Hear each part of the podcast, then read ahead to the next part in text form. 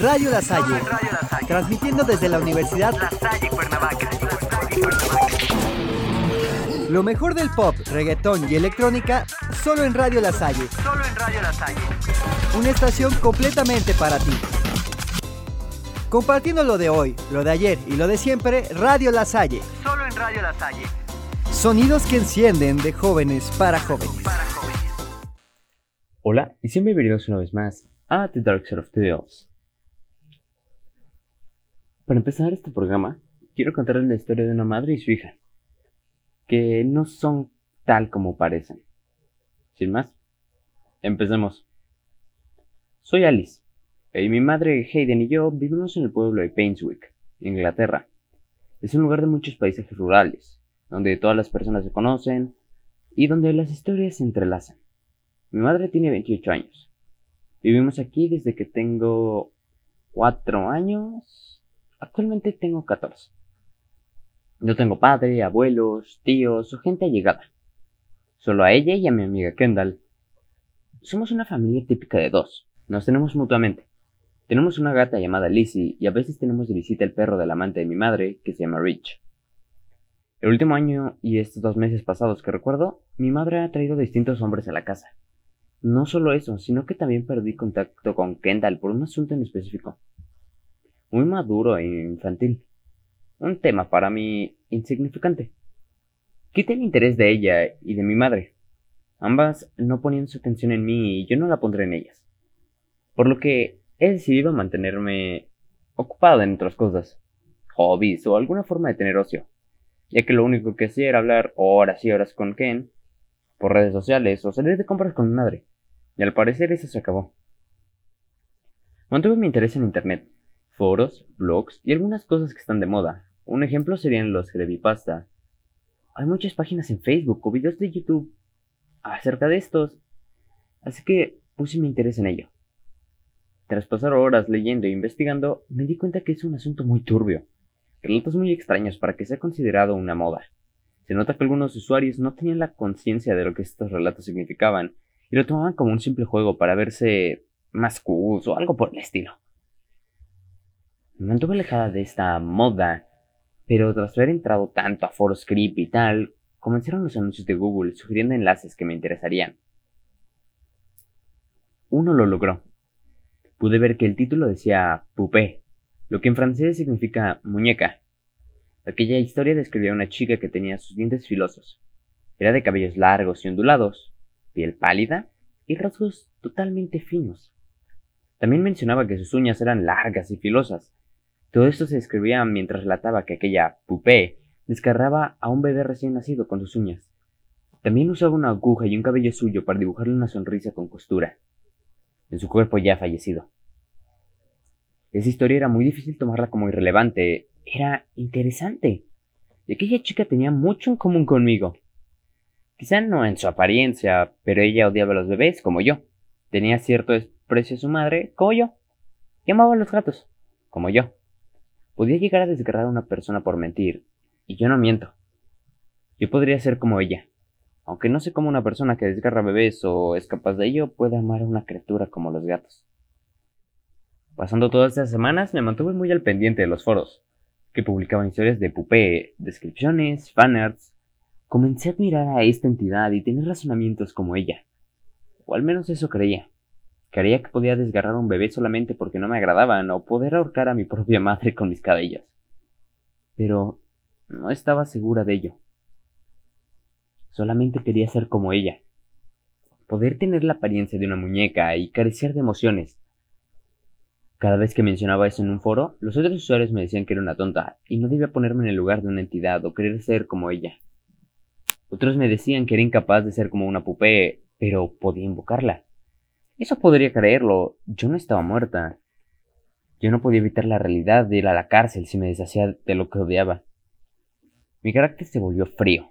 Podía ser hiriente o hacerme daño a mí misma por el gusto a la sangre. Todo eso también juzgaban los usuarios.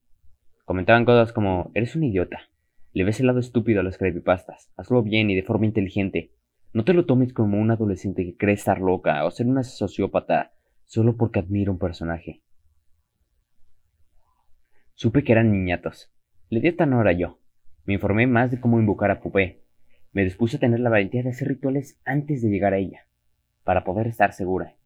Lo que aquel ritual necesitaba eran seis velas rojas y una especie de guadaña de tamaño mediano.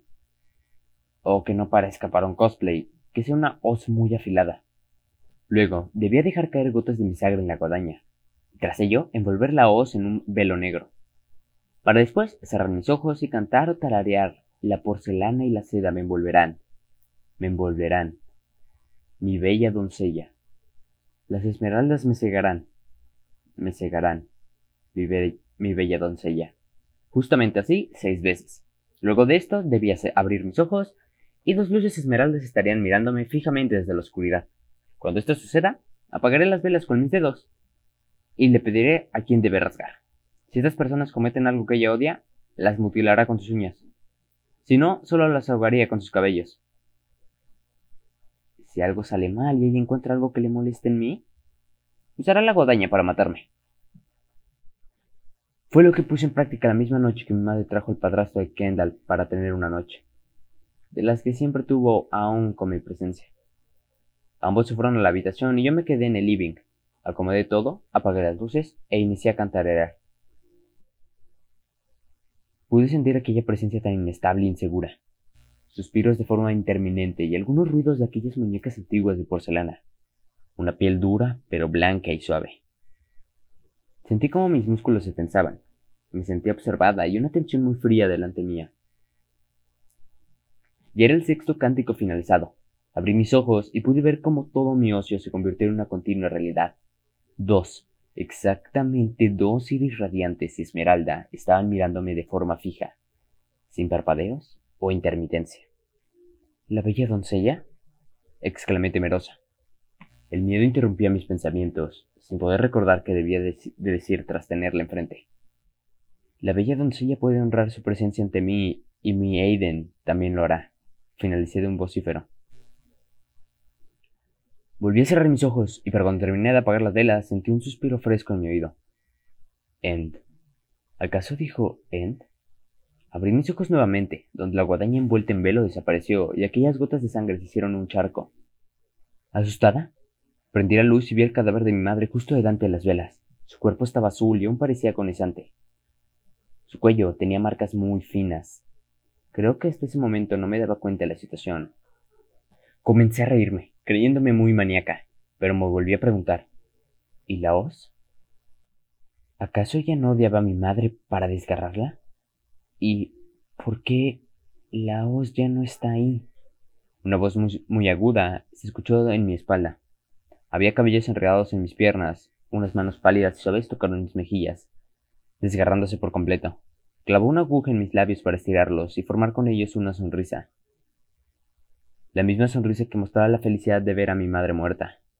No tenía movilidad alguna, solo sentía aquellas suaves manos en mis mejillas, llenas de sangre. El dolor desgarraba mi físico exterior e interior. Por dentro sentía como mi carne facial se desgarraba, y por fuera no podía soportar aquella tensión muscular y la sensibilidad de mis dientes por aquel frío que sentía.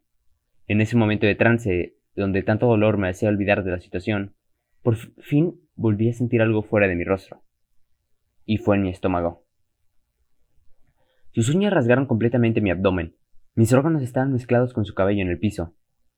Mi apenas consciente cuerpo cayó sobre el cuerpo de mi madre, donde por fin pude ver ese hermoso rostro de rasgos tan finos, la única sonrisa que pude ver al final de mi ocio.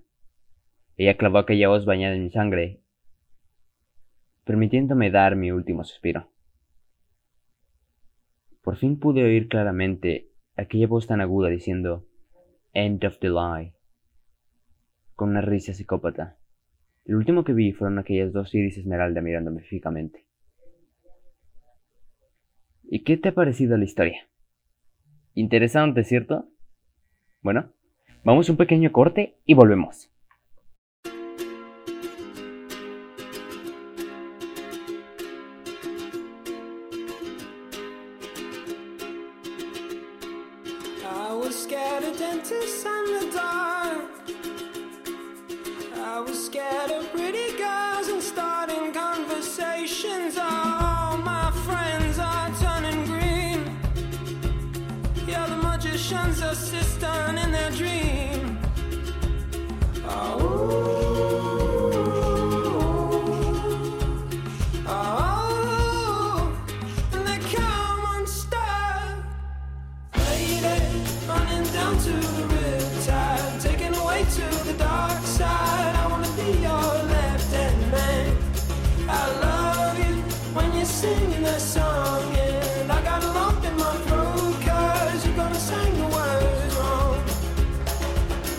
This movie that I think you like?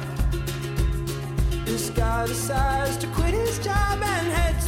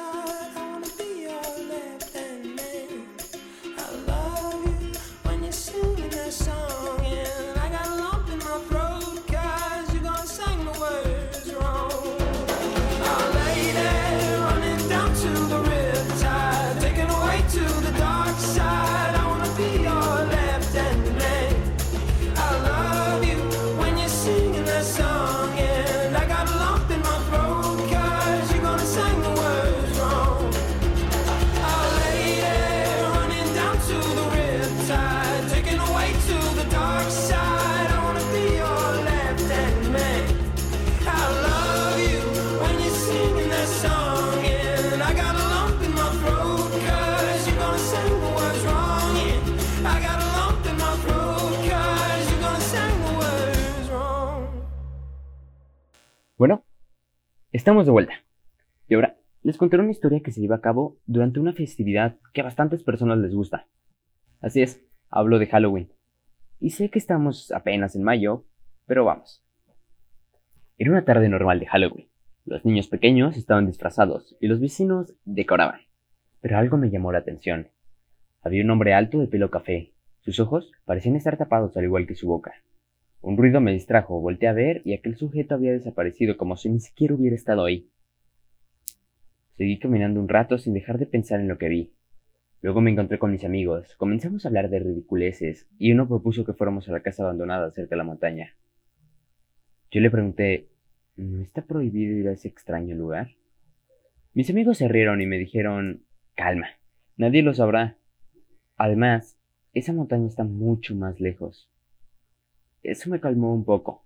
Caminamos un rato y nos encontramos con unos nerds. Y decidimos molestarnos y burlarnos de ellos.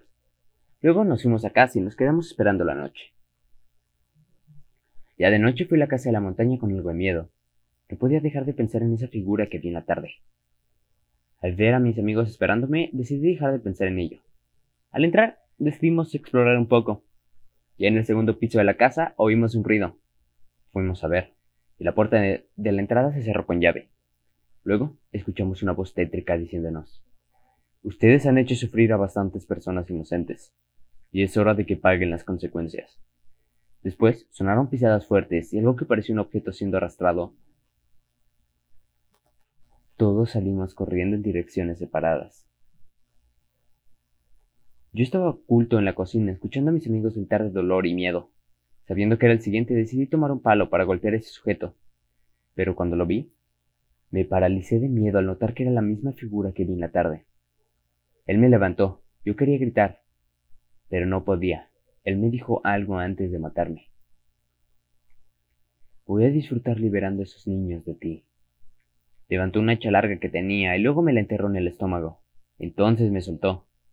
Lo último que que vi antes de que se alejara fueron un charco de sangre y unos zapatos rojos. Y así termina esta historia. Espero que te haya gustado. Ahora, vamos a un corte y volvemos.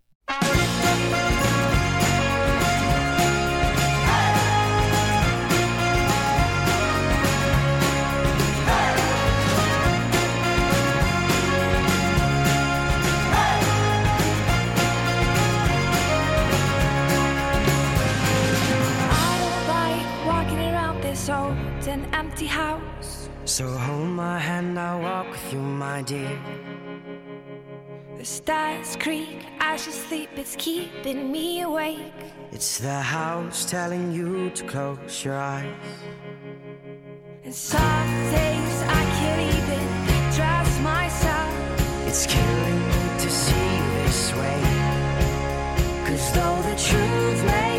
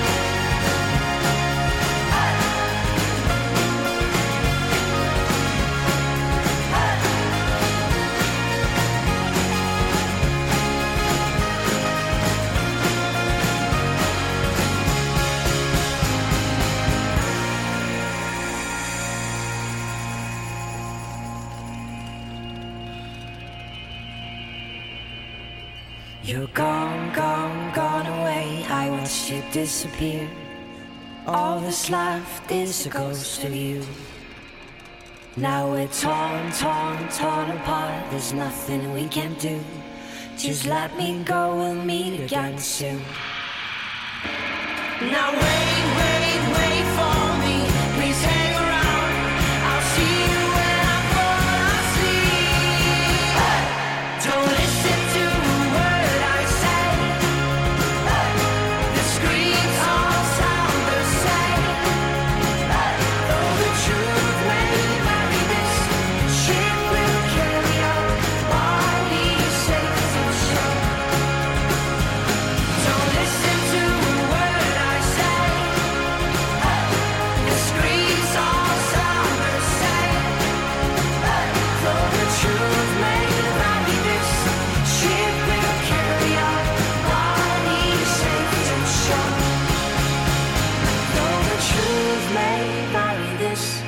ship will carry our bodies safe to shore.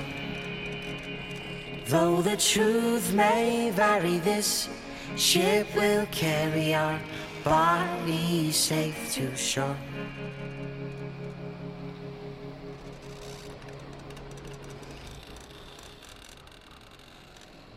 Estamos de vuelta. Y para finalizar, quiero contarles la historia de María. María, una mujer simple y divertida que pasaba su vida como empleada de limpieza en un centro médico. Vivía sola, ya que su esposo había muerto hace años. Cada día se levantaba, desayunaba, se alistaba y partía para el trabajo. Un centro médico no es lo mismo que un hospital. En este se trabaja solo de día y en la noche no se encuentra en funcionamiento. María y sus compañeras trabajaban tranquilamente en un lugar muy moderno y climatizado, como todos los centros sanitarios. Su horario consistía en llegar a la mañana y al momento de que todo el mundo saliera, eso se daba alrededor de las 10 de la noche, limpiaban su, lu- su lugar asignado y podía irse. Eran un grupo de 10 mujeres. Como todos los días, María fue a su trabajo y comenzó a limpiar. Alrededor de las 6 de la tarde llegó una niña que no paraba de llorar. Nada nuevo, ya que se daban muchos casos así. Sin sorpresas, luego de un rato, la niña salió de un consultorio con su madre y se volvió a sentar en recepción, quizá para esperar unos estudios o algo así.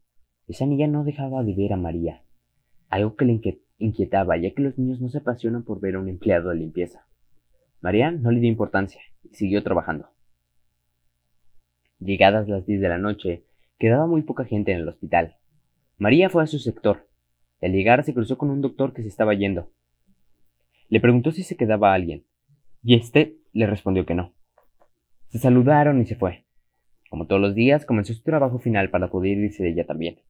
Al pasar toda la tarde un poco extrañada por esa niña que la observaba de manera tan seria, había descuidado su trabajo y tardó más tiempo, por lo que fue la última en quedar en el lugar.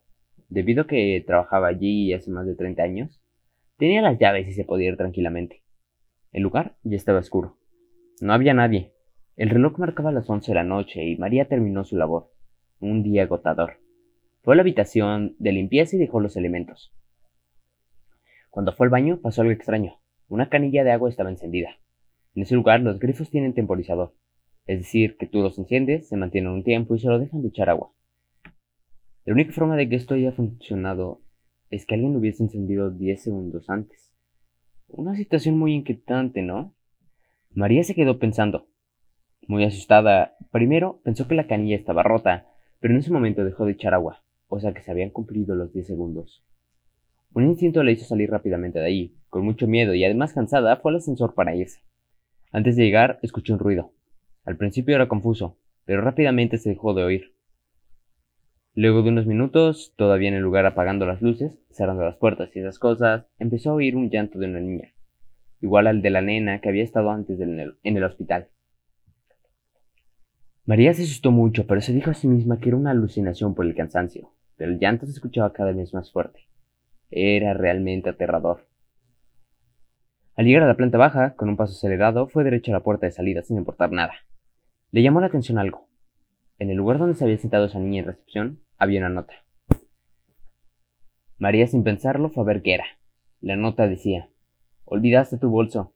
Eso la dejó congelada. Parecía una película de terror, pero lo más terrorífico era que sí, definitivamente se había olvidado su bolso. Obviamente ni lo quería buscarlo, pero allí estaban las llaves y ella vivía sola.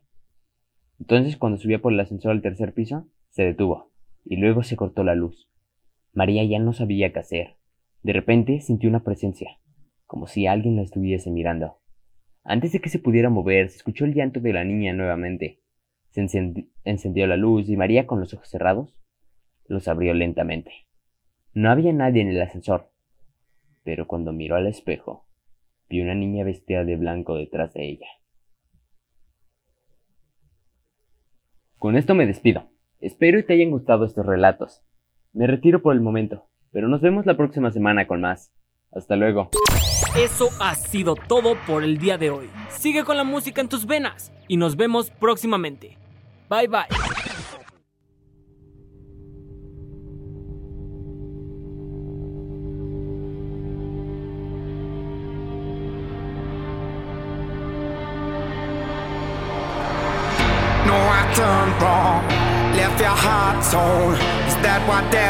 Devils?